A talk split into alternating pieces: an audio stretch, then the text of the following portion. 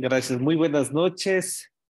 Nuevamente aquí en la Escuela Latinoamericana de Oncología, uniendo esfuerzos para hoy tratar un tema muy importante que eh, para nuestros países latinoamericanos nos permite hacer frente a esta enfermedad que es un problema que siempre está presente.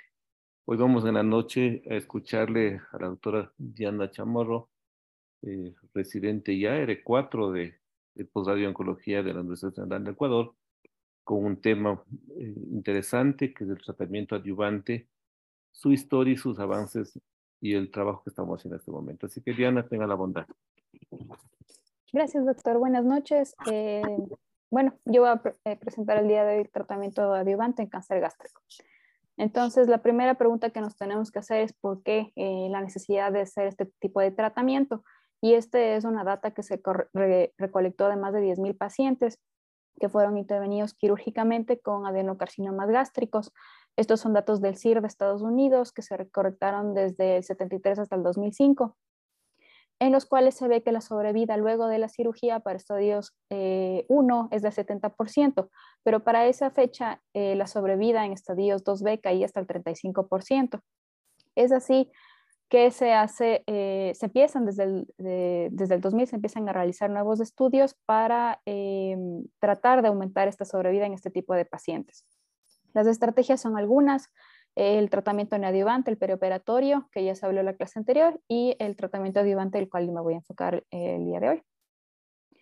Entonces, esto ya se había mencionado igual la clase anterior. Les voy a hablar sobre las tres guías principales, que son la, guía de la ESMO, de la NCCN y la guía japonesa.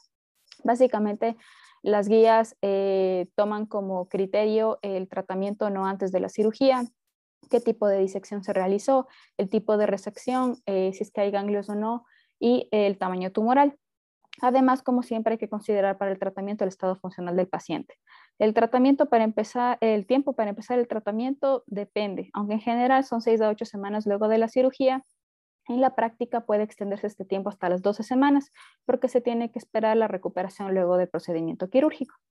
Entonces, eh, la guía de la ESMO, ya hemos visto esto en la clase anterior, para estudios clínicos 1B y 3 es el tratamiento multimodal, en el cual se prefiere el tratamiento perioperatorio. Sin embargo, eh, si es que en un paciente no le puedo ofertar tratamiento antes de la cirugía, sea por estadificación o por una cirugía de emergencia, posterior a la cirugía tengo que ofertarle tratamiento eh, de quimioterapia.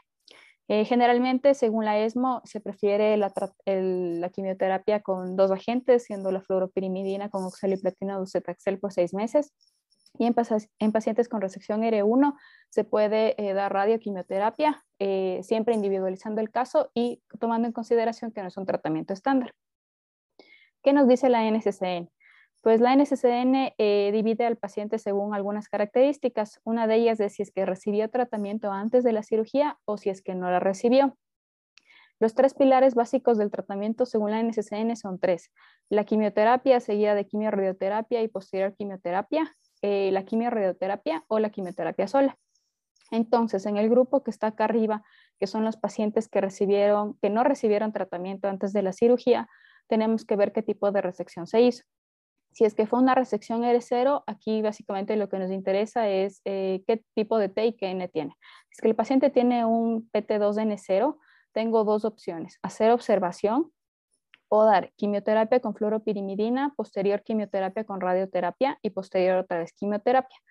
Para pacientes de alto riesgo que se definen como pacientes con eh, tumores pobremente diferenciados o de alto grado, con invasión linfovascular perineural, pacientes jóvenes de menos de 50 años o pacientes en los cuales no se hizo la disección de dos, eh, se puede optar por este tipo de tratamiento. En el resto, pues eh, en general observación. Si es que tengo en cambio pacientes con resección R0 y con tamaño tumoral T3, T4 o ganglios positivos, tengo que ver qué tipo de disección linfática se hizo. Si es que se hizo una disección D2, puedo complementar el tratamiento con quimioterapia. Si no se hizo este tipo de disección, se hizo una disección menor, pues hago el mismo esquema del, eh, que les hablé en la parte de arriba. Y si es que la resección fue R1 o R2, complemento con quimiorradioterapia.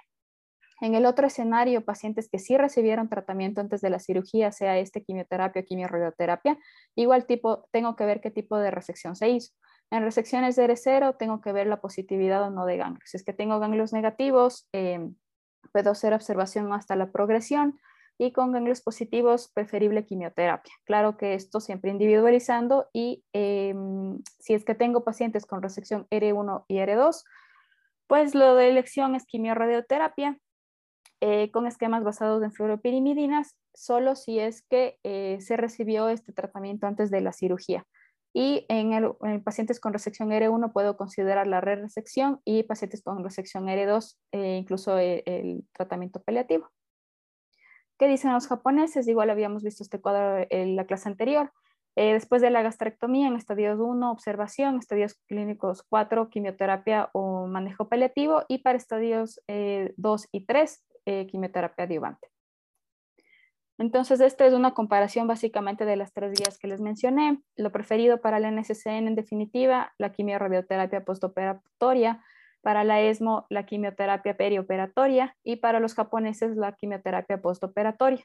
Eh, dentro de lo que es la NSCN, dentro de lo que es el tratamiento adyuvante está el, el, el estudio Intergroup 0116 y el CalGB 80101 para lo que es el tratamiento perioperatorio que ya hablamos la otra clase y para el tratamiento adyuvante que es quimioterapia que prefieren los japoneses tenemos estos estudios de la CTS para cáncer gástrico, el Classic y el JACRO.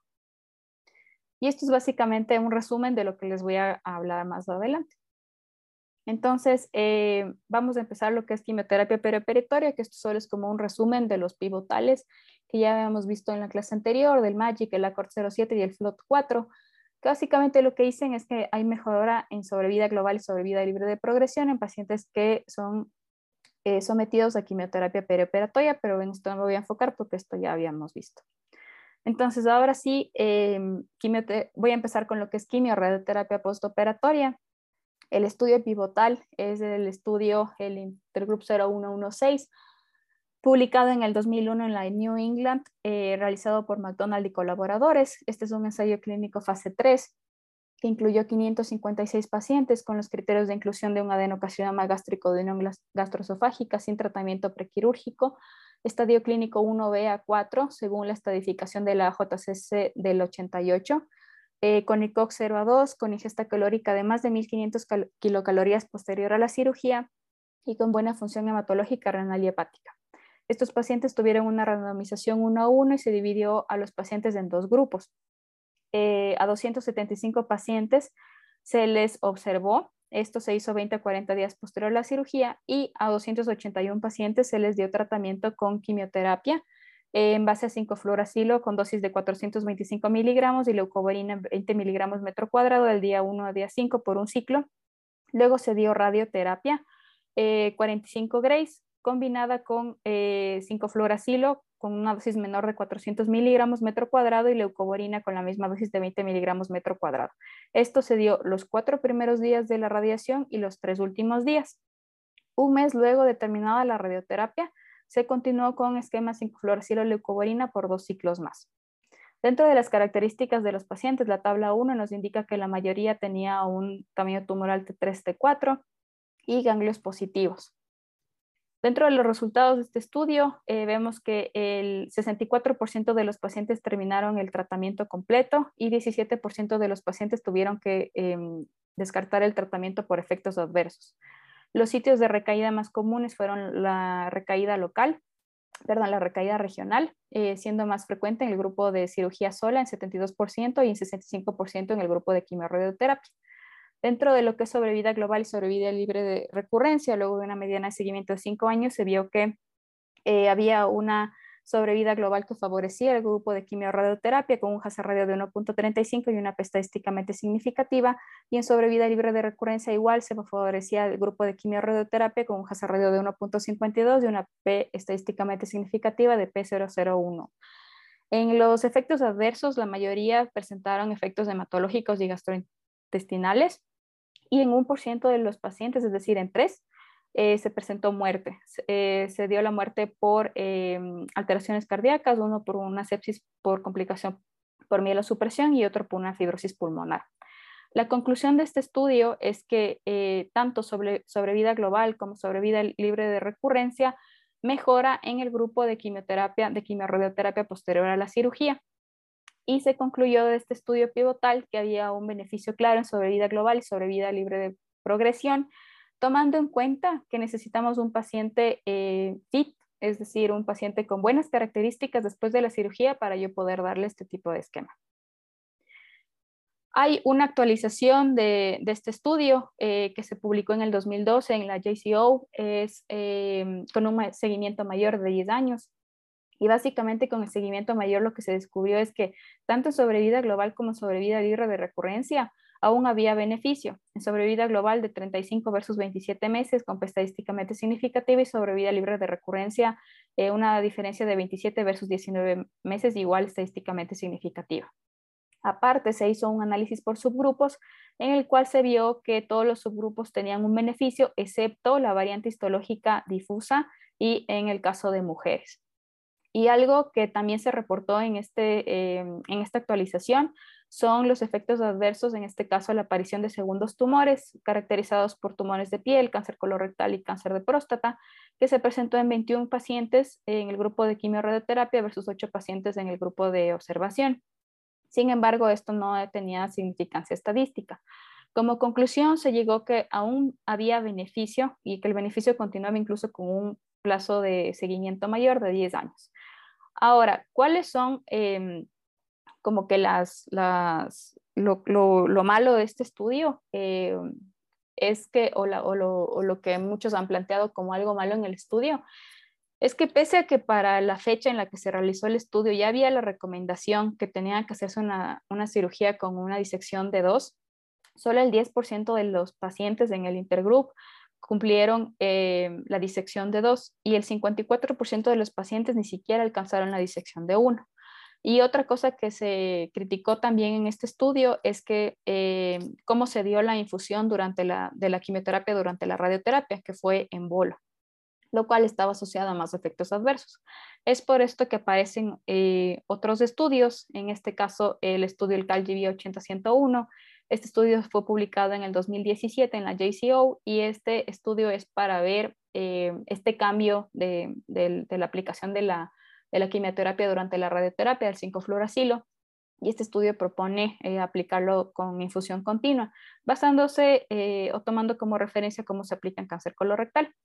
Entonces, este estudio incluyó 546 pacientes mayores de 18 años con cáncer gástrico y de unión gastroesofágica, estadio clínico 1B y 4 M0 con resección en bloque R0 y ECO menos de 2. 21 84 días postquirúrgicos, los, los pacientes fueron asignados a dos grupos de tratamiento. El primer brazo, 228 pacientes recibieron el, esquema que les mencioné. La diferencia es que la infusión, como les digo, durante la radioterapia fue en infusión continua. Y 230 eh, pacientes recibieron esquema SF antes y luego de la radioterapia eh, concurrente con 5-fluoracilo. En la, eh, los objetivos primarios eran el sobrevida global y secundario era sobrevida libre de progresión y toxicidad. 22% de los pacientes eh, tenían tumores de unión gastroesofágica, la mayoría tenían tumores T1, T2 y T3 y la mayoría tenían eh, más de cuatro ganglios involucrados.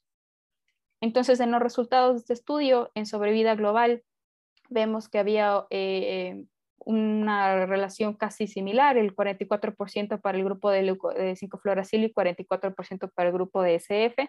Y sobre vida libre de progresión también fue muy similar, del 39% versus el 37%.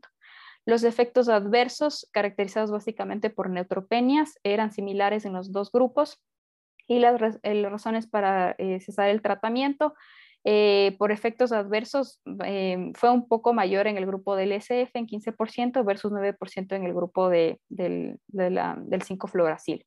Los pacientes, el total de pacientes que completó el tratamiento fue más o menos similar, 68% versus 63%. La conclusión de este estudio es que no hubieron diferencias realmente entre los ambos grupos. Eh, sin embargo, continúa siendo como estándar de tratamiento el, el, el 5-fluoracilo con la leucoborina pero no en infusión en bolo como el Intergroup 0116, sino en infusión em, continua. Y como les había mencionado, otra de las críticas del, primer estudio era em, el, el, el hecho de que em, no tenían los pacientes la disección de dos. Eh, solo el 10% de los pacientes tuvieron este tipo de disección. Es así que se hace este estudio que es del ARTIST, que se publicó en la JCO en el 2012. Eh, se incluyeron a 458 pacientes mayores de 18 años con adenocarcinoma gástrico, con resecciones de R0 y, como les digo, con disección D2. Eh, COX-01 y se randomizó 1 a 1 y hubieron dos brazos de tratamiento. El primer brazo de tratamiento, 228 pacientes, eh, a los cuales se les administró capecitabina 1000 miligramos metro cuadrado vía oral dos veces al día y cisplatino 60 miligramos metro cuadrado. Y al otro grupo de pacientes, eh, eh, al otro grupo que se incluyeron 230 pacientes, recibieron el mismo esquema de capecitabina cisplatino, posterior capecitabina a 825 miligramos metro cuadrado con radioterapia a 45 grays y dos ciclos más de, radio, de quimioterapia. El objetivo primario de estudio eh, fue la sobrevida libre de progresión a tres años y el objetivo secundario sobrevida global y toxicidad.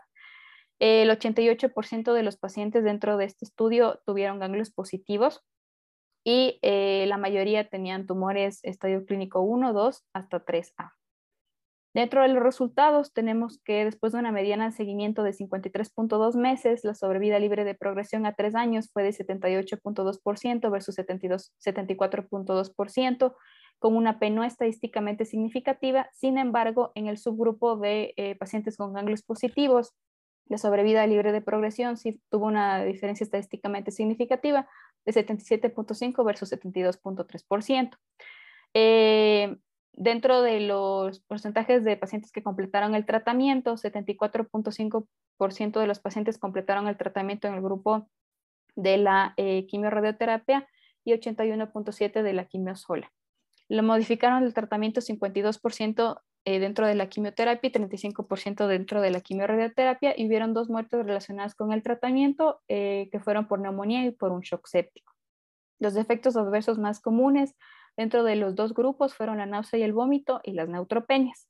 Y eh, dentro de los patrones de recurrencia tenemos que hubo más recurrencia en el grupo de, la quimioterapia sola en un 8.3% versus 4.8% del grupo de la quimiorradioterapia.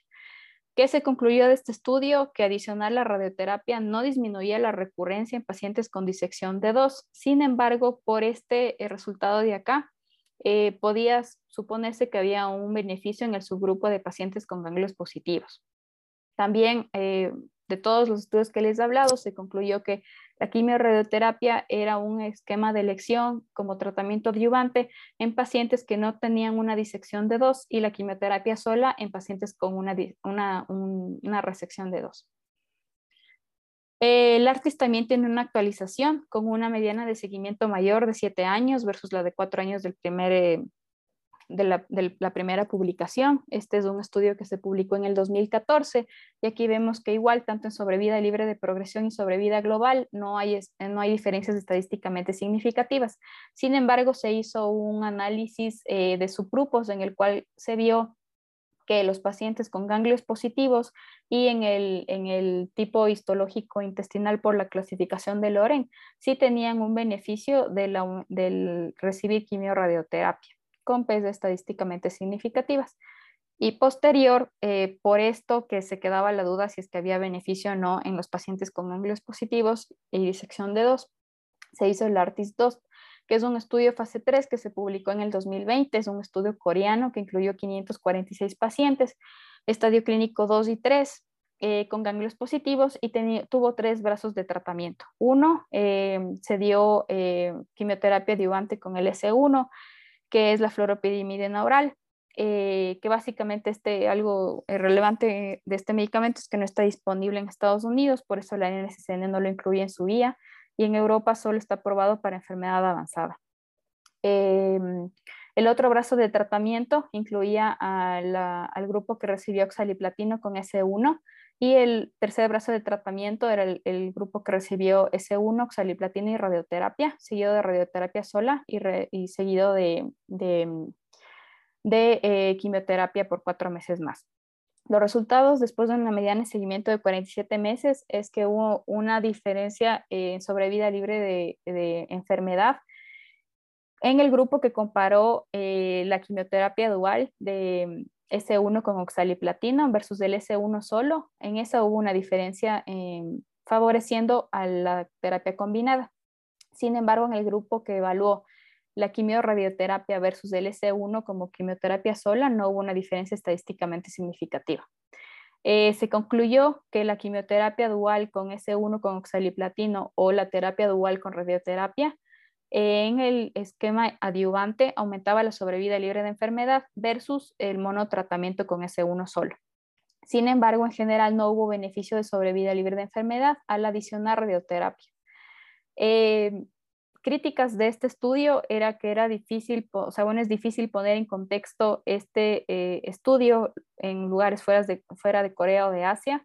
No hubo en este estudio realmente información sobre el tipo de radioterapia que se dio a los pacientes y para tener poder estadístico eh, se recomendaba que se evalúen a 226 pacientes. Sin embargo, solo se evaluaron a 178. Entonces son críticas de este estudio para mm, como que tener cuidado con los resultados que les acabo de mencionar en el ARTIS 2. Entonces, continuando con lo que dice eh, la guía, la NCCN, sobre lo que ellos recomiendan de la quimiorradioterapia postoperatoria, tenemos quimioterapia basada en fluoroperimidinas, eh, como les dije, no está disponible el S1 en Estados Unidos, entonces no lo incluyen. Y como algo importante que dice la NSCN es que ellos recomiendan eh, y reconocen la importancia de la quimiorradioterapia en base al estudio del Intergroup 0116. Sin embargo, por los efectos tóxicos, ellos no recomiendan que se dé la infusión del ciclofluoracilo en bolos, sino en infusión continua, y que se cambie el esquema que es el, el esquema de Gramont modificado, que es el que está acá. En la elección del esquema eh, tenemos que también tener en consideración algunas cosas. En el tratamiento pre-radioterapia, eh, si es que el paciente tiene buen status performance y comorbilidades limitadas de una enfermedad avanzada, podemos optar por esquemas como el FOLFOX6, el CAPEOX, el FLOT. Y si es que tengo alteración en el status performance, eh, estadios clínicos iniciales, el esquema de Gramont modificado es el que se prefiere durante la radioterapia, infusiones de 5-fluoracilo capecitabina y post-radioterapia, eh, completar los esquemas del FOLFOX 6 o el FLOT, eh, el esquema de Degramont o el CAPEOX. Ahora, lo que es quimioterapia postoperatoria, tenemos otros estudios. Este, el primero, es el estudio CLASSIC, que fue publicado en The Lancet en el 2012. Es un estudio fase 3 que eh, se realizó en Corea del Sur, Taiwán y China. Se incluyeron a, 1.300, a 1.035 pacientes mayores de 18 años con adenocarcinoma gástrico, estudio clínico 2, 3A y 3B, con resección R, 0 disección de 2, con buen Karnowski y buena función eh, sistémica, y se los randomizó uno a uno a dos brazos de tratamiento. El primer brazo, que se incluyó 520 pacientes, los cuales recibieron 8 ciclos de capacitabina 1000 miligramos metro cuadrado y oxaliplatino 130 miligramos metro cuadrado. Y el segundo grupo, 515 pacientes que no recibieron terapia adyuvante, solo recibieron cirugía. El objetivo primario fue la sobrevida global a 3 años y el secundario sobrevida global a 5 años, la sobrevida libre de progresión a 5 años y la toxicidad. Dentro de las características de los pacientes, la mayoría eran estadio clínico 2, el tamaño tumoral era ante 2 T3 y la mayoría tenían ganglios positivos sobre N1.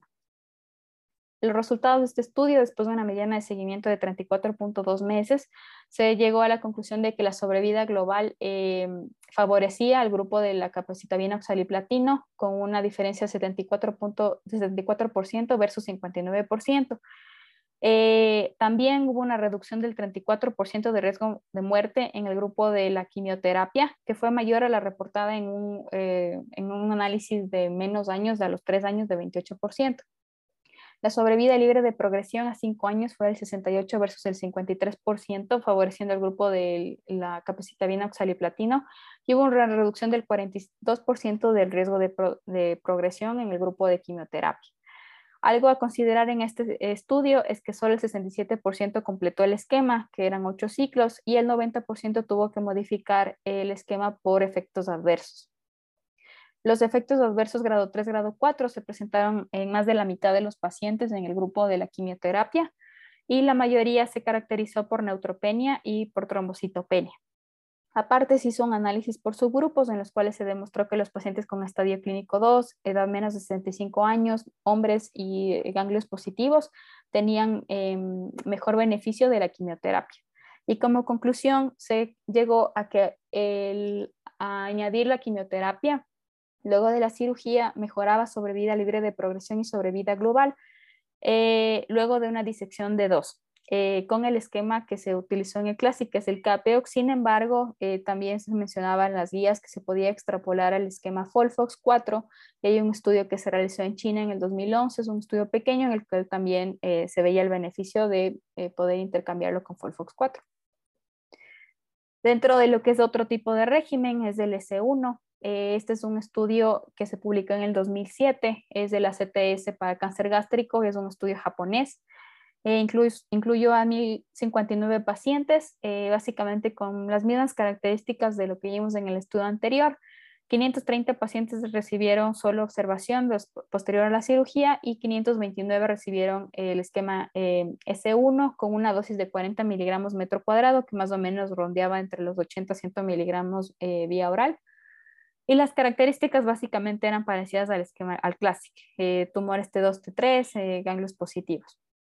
Dentro de los resultados de estudio, vemos que había mejoría tanto en sobrevida global como sobrevida libre de recurrencia, Em, con una mediana de 5 años y los efectos adversos fueron eh, para el grupo de cirugía solo alteración en transaminasas y para el grupo del S1 eh, anorexia, náusea y algo que caracteriza este tipo de medicamento es la diarrea. Eh, los sitios de recurrencia eran mayores en el grupo de, de cirugía solos, tanto a nivel local como a distancia. y como conclusión se llegó que el S1 es una opción válida para pacientes asiáticos con disecciones de dos, sin embargo, algo que se puede criticar es que mm, es difícil con estos estudios que se hacen en Asia si es que yo puedo extrapolar los resultados. Eh, este es otro estudio, igual japonés, en el cual eh, se planteó la posibilidad del S1 aumentarle docetaxel. Es del YACRO em, GC07, se publicó en el 2021, se incluyó a 915 pacientes y 42 días luego de la cirugía se les asignó a S1 con docetaxel, se le dio S1 en monoterapia la primera, el primer ciclo, luego del segundo al séptimo ciclo se combinó con docetaxel y luego se hizo mantenimiento por un año con S1, versus 459 pacientes a los cuales solo se le dio S1. Igual dentro de las características basales de los pacientes, era igual que los anteriores estudios, eh, pacientes la mayoría con tumores T3, T4 y N positivo. Dentro de los eh, resultados, después de una mediana de seguimiento de tres años, eh, se clasificó en este estudio, se hizo un subanálisis en los estadios 3A, 3B y 3C. En todos los, los grupos, excepto en el grupo 3B, vemos que hay una mejoría tanto en sobrevida libre de recurrencia como sobrevida global, favoreciendo al grupo de la combinación del S1 con docetaxel. Eh, dentro de lo que fueron los efectos adversos, los más frecuentes fueron las alteraciones hematológicas caracterizadas por leucopenia, neutropenia y anorexia, eh, presentándose con un poco más de frecuencia, eh, bastante más frecuencia, en el grupo del S1 con docetaxel. Y en, dentro de lo que son los sitios de recaída más frecuentes en los pacientes con estadio clínicos 3C. Entonces, como conclusión de este estudio, se llegó a que eh, la combinación mejoraba sobrevida global y sobrevida libre de progresión y, podía ser un, esquema que podía recomendarse, la combinación. Entonces, esto es lo que nos dice la NCCN, eh, la quimioterapia postoperatoria, los regímenes preferidos es el CAPEOX y el FOLFOX, pero en este caso el FOLFOX 6. Y eh, otro tipo de esquemas que, como les digo, no están incluidos en la NCCN es el uso del S1 con o sin docetaxel. Eh, este es un metaanálisis que compara eh, básicamente la quimioterapia postoperatoria versus la quimioradioterapia postoperatoria. Eh, se publicó en el 2014, es un metaanálisis que incluyó solo ensayos clínicos y se hizo en China. Incluyó a seis ensayos clínicos a 1.171 pacientes. El objetivo primario fue la sobrevida global y el secundario sobrevida libre de progresión y toxicidad.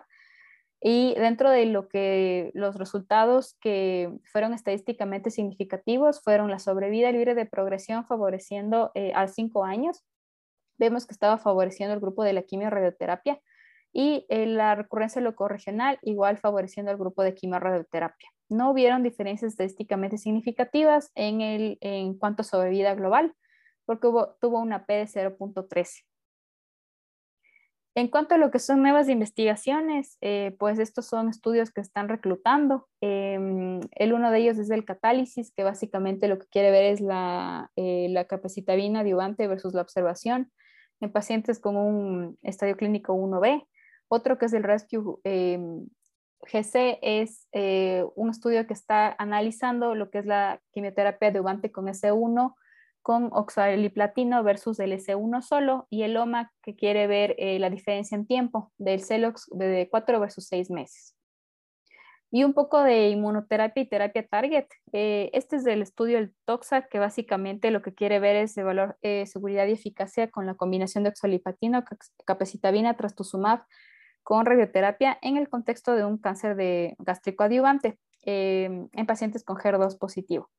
Este es un estudio de fase 2, es un estudio turco que tiene solo un brazo de, tratamiento de 34 pacientes. Los criterios de inclusión eran pacientes de mayores de 18 años con adenocarcinoma gástrico, clínico 1B y 3C, con ICOG menos de 2 y una FEBI más del 55%, y lo que se quería ver era la toxicidad y el cambio del ICOG. Y como objetivo secundario la sobrevida global y sobrevida libre de progresión. Y como les mencioné, se daba a los pacientes esta combinación de trastu, capacitabina, oxaliplatino, con radioterapia y luego tratamiento por un año con trastuzumab. Sin embargo, pese que ya se completó el estudio, aún no se han publicado los resultados, pero solo lo puse como para tener em, en cuenta de que se están haciendo estudios con trastuzumab en, en la esfera adyuvante. Este es eh, un estudio que es el Checkmate 577, que básicamente lo que em, evalúa es eh, la, añadir nivolumab en el contexto adyuvante este es un estudio que se publicó en la New England en el 2021 e incluyó a 794 pacientes eh, mayores de 18 años con tumores, cáncer, tumores de esófago y de unión gastroesofágica, que eran los, los predominantes. De hecho, el, cáncer de esófago era el predominante en este estudio, que recibieron tratamiento neoadyuvante y fueron sometidos a resección completa y tuvieron enfermedad residual luego de la cirugía y la neoadyuvancia. Eh, de estos eh, se hizo una randomización 2-1.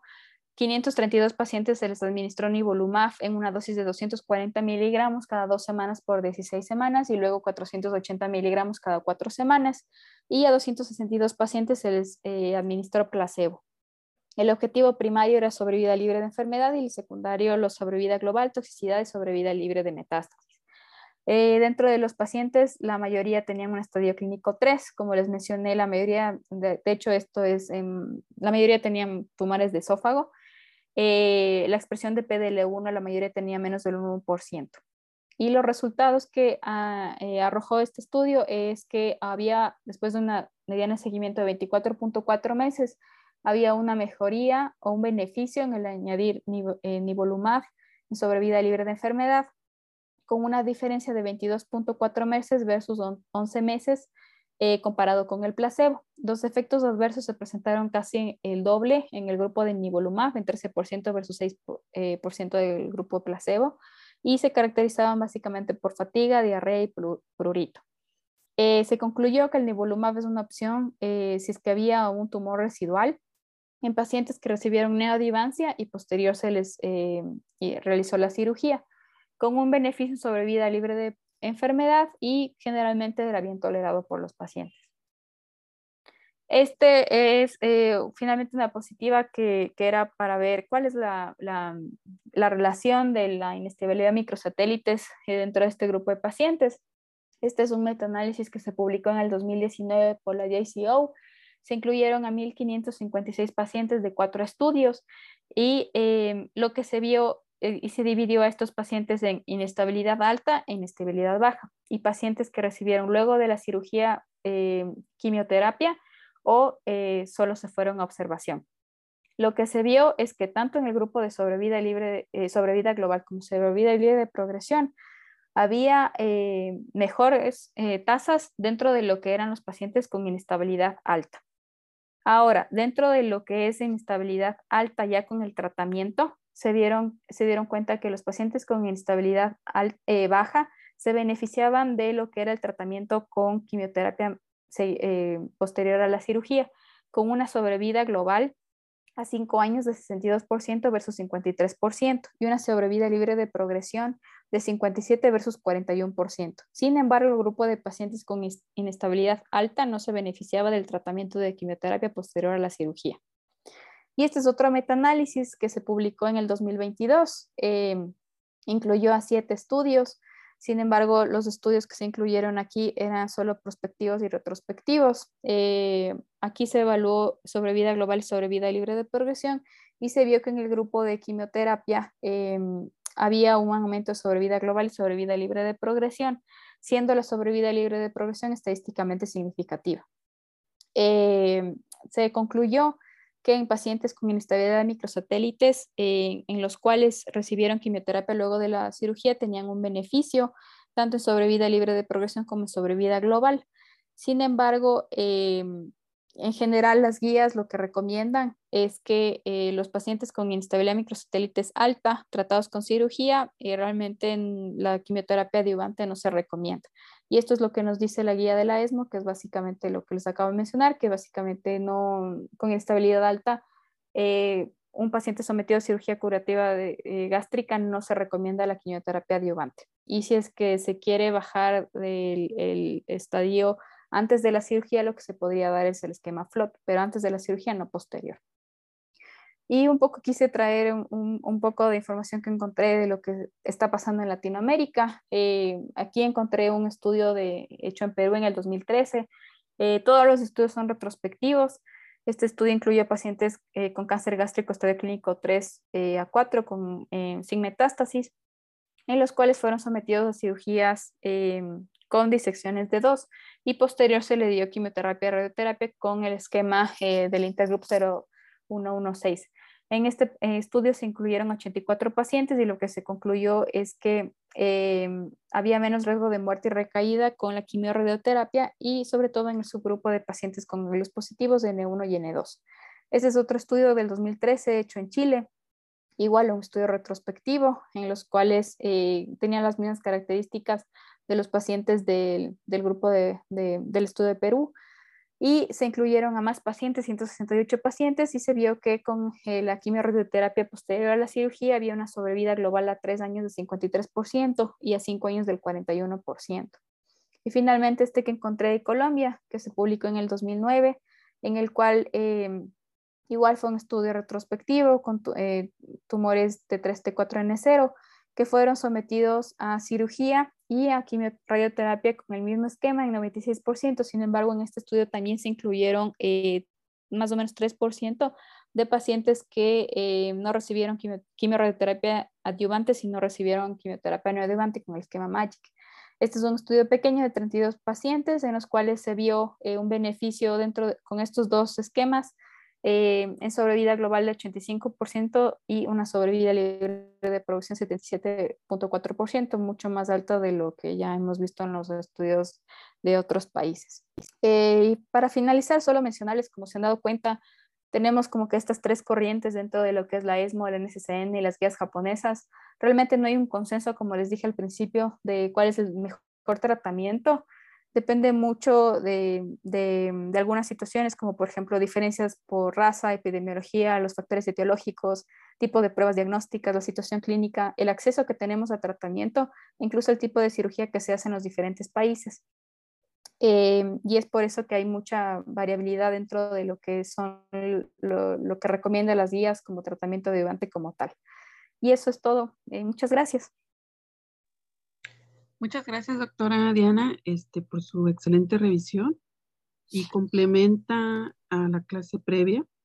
En algunas partes parecieran traslaparse la información, pero eh, más, que nada lo dividimos así por fines académicos y para poder reforzar este, toda la información. Y bueno, pues lo que comentaste al final es parte de la conclusión, ¿no? Existen abordajes terapéuticos que van de acuerdo a país, a región, a grupos que han hecho investigación y es lo que pues eh, se, se utiliza eh, en, cada, en cada país, en cada región. Va a ser difícil que se haga un estudio que compare los tres abordajes, entonces pues ya la selección del tratamiento para nosotros que, que nos guiamos por las guías americanas, europeas o tomamos en cuenta lo que han hecho los asiáticos, pues ya va a ser individualizando cada caso de, nuestros pacientes. No sé si el doctor si quiere comentar algo o el doctor Ceballos. Sí, gracias. Yo también me uno a la felicitarle por el excelente servicio que acaba de hacer y lo que el doctor Murray en el año 2008 estuvo aquí del Memorial y él hablaba de que Latinoamérica debería ser el centro de investigación más grande de cáncer eh, gástrico por la cantidad de casos que tenemos. Y, él con toda su experiencia lo decía, que yo con, lo, con los poquitos casos que tengo eh, hago investigación. Y vemos, eh, y han pasado ya casi como 16 años de lo que estuvo el doctor Murra de aquí en, en Ecuador y todo ese equipo de, del Memorial. Y qué difícil que es articular investigación en otros países. Tenemos tanto cáncer gástrico en, en Ecuador y creo que en Latinoamérica y no logramos articular un protocolo internacional donde trabajemos y donde podamos sacar datos, dato importante, eh, cogiendo los grandes grupos, ¿no? Estados Unidos, Europa y, los asiáticos. Creo que deberíamos armar un, una investigación propia latinoamericana y vemos que apenas tres países publican y si están antes del 2010. Entonces sí nos falta. Ahora, yo no sé si es que eh, México tenga publicado, me supongo que se han de tener artículos publicados de adjuvancia México pero nos enseña que debemos trabajar mucho más, unirnos más para hacer investigación. Y tenemos casos. Eh, gástrico, eh, cada vez vemos de gente joven, eh, cada vez vemos estadios, estadios 4, localmente avanzados, y, y, debemos articular investigación. Así que muchas gracias por la excelente presentación. Nos, hace, nos hace como es ver una, una reflexión para seguir armando, ojalá algún rato, investigación, la gente joven, eh, a través de la escuela latinoamericana, se unan y generemos estas hipótesis para sacar nuestra propiedad. Nada más. No sé si Will también puede hacer un comentario.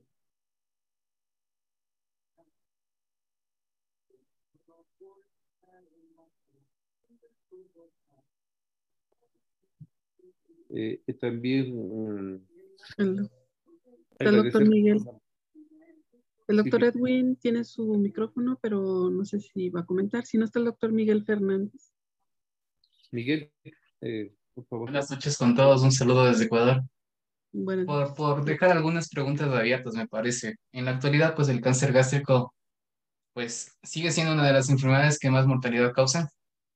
Segundo, eh, pues ya teniendo en cuenta el perfil molecular del cáncer gástrico, pues podría ayudarnos a guiar un poco más el tratamiento neoadyuvante y adyuvante, pues en general. Y ahora, en la actualidad, igual, al fin y al cabo, pues con todo el, el arsenal, tanto diagnóstico como terapéutico que se tiene, el tratamiento perioperatorio, pues es el estándar, definitivamente. Pero queda ahí la pregunta.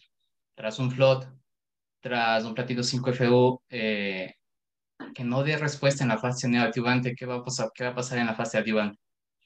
¿Seguimos con lo mismo? ¿Hasta cuánto podemos tolerar seguir con lo mismo en la fase adyuvante? Es la pregunta que queda ahí abierta. Segundo, en cuanto a la parte pues, del tratamiento latinoamericano, en general en los países de tipo Perú, Colombia, Ecuador mismo, pues eh, queda pues esto un poco descubierto porque las, los accesos a, a cirugía, sobre todo hablado de, de, la experiencia que se tiene en el Eugenio Espejo, que es el hospital pues, de referencia del Ministerio de Salud Pública, pues no se tiene acceso a una pronta cirugía. Y pacientes que se les asignan a FLOT, pues llegan recién entre 8 a 10 ciclos de FLOT antes del tratamiento quirúrgico. Y en la adyuvancia que se les ofrece. O sea, quedan preguntas todavía, pues, en ese sentido, pues, hay abiertas. Ese es mi comentario. Gracias, Miguel. Sí, nos falta articular eh, tratamientos conjuntos. Las unidades tienen que trabajar eh, protocolizadamente. Es importante. actualmente yo creo que es ya hay que trabajar en equipos, en grupos, y la gente joven, la gente que está iniciando la oncología, debe ser el cambio completamente. No sé, Anita, si usted quiere hacer alguna observación sobre, sobre lo que acaba de decir Miguel. Pues eh, sí es un manejo multidisciplinario eh, y el, conjuntar el, el, grupo multidisciplinario en una unidad, en un hospital, también a veces es difícil. Y otra cosa que, que, a veces también se nos dificulta, por ejemplo, en el hospital de nosotros no tenemos eh, ultrasonido endoscópico. Entonces, la etapificación, pues estamos en un, a veces entramos en un localmente avanzado y descartamos que no tenga metástasis y, y ahí empezamos con, con la quimio preoperatoria. O también están las las carencias o dificultades este, con herramientas de, diagnóstico y de tapificación. Bueno, y creo que son los propios problemas que tenemos en Latinoamérica. También hemos conversado con eh, colegas oncólogos de Colombia, de, Perú, de Bolivia. El, el, el acceso a, esos equipos multidisciplinarios no son tan completos. Pero bueno, hay que seguir, hay que seguir. No sé si ya se conectó el doctor Edwin. Sí, bueno, también estamos, eh, Anita, estamos acabando el, el eh, la tercera promoción de, de, oncología clínica eh, de, la, de la facultad. También los chicos nos han acompañado en, en estos programas. Así que nuestro agradecimiento también por estar aquí presentes, ¿no? Y ver que la oncología es un, es un mundo apasionante, es un mundo de mucha investigación y ojalá la gente joven se incentive para que entren en la batalla, ¿no? Y cambiar esas realidades, esas sobrevidas, esa terror libre de enfermedad, esa, esa calidad de vida que hemos ido analizando en cada, en cada clase. Así que gracias porque están, están como apoyando en esa parte. Sí. Gracias, Anita. Bueno, pues muchas gracias a todos. Eh, la próxima semana vamos a ver el papel de la radioterapia en cáncer gástrico. Y bueno, se abarcará tanto aspectos de adyuvancia como eh, paliativos. Entonces los esperamos la próxima semana.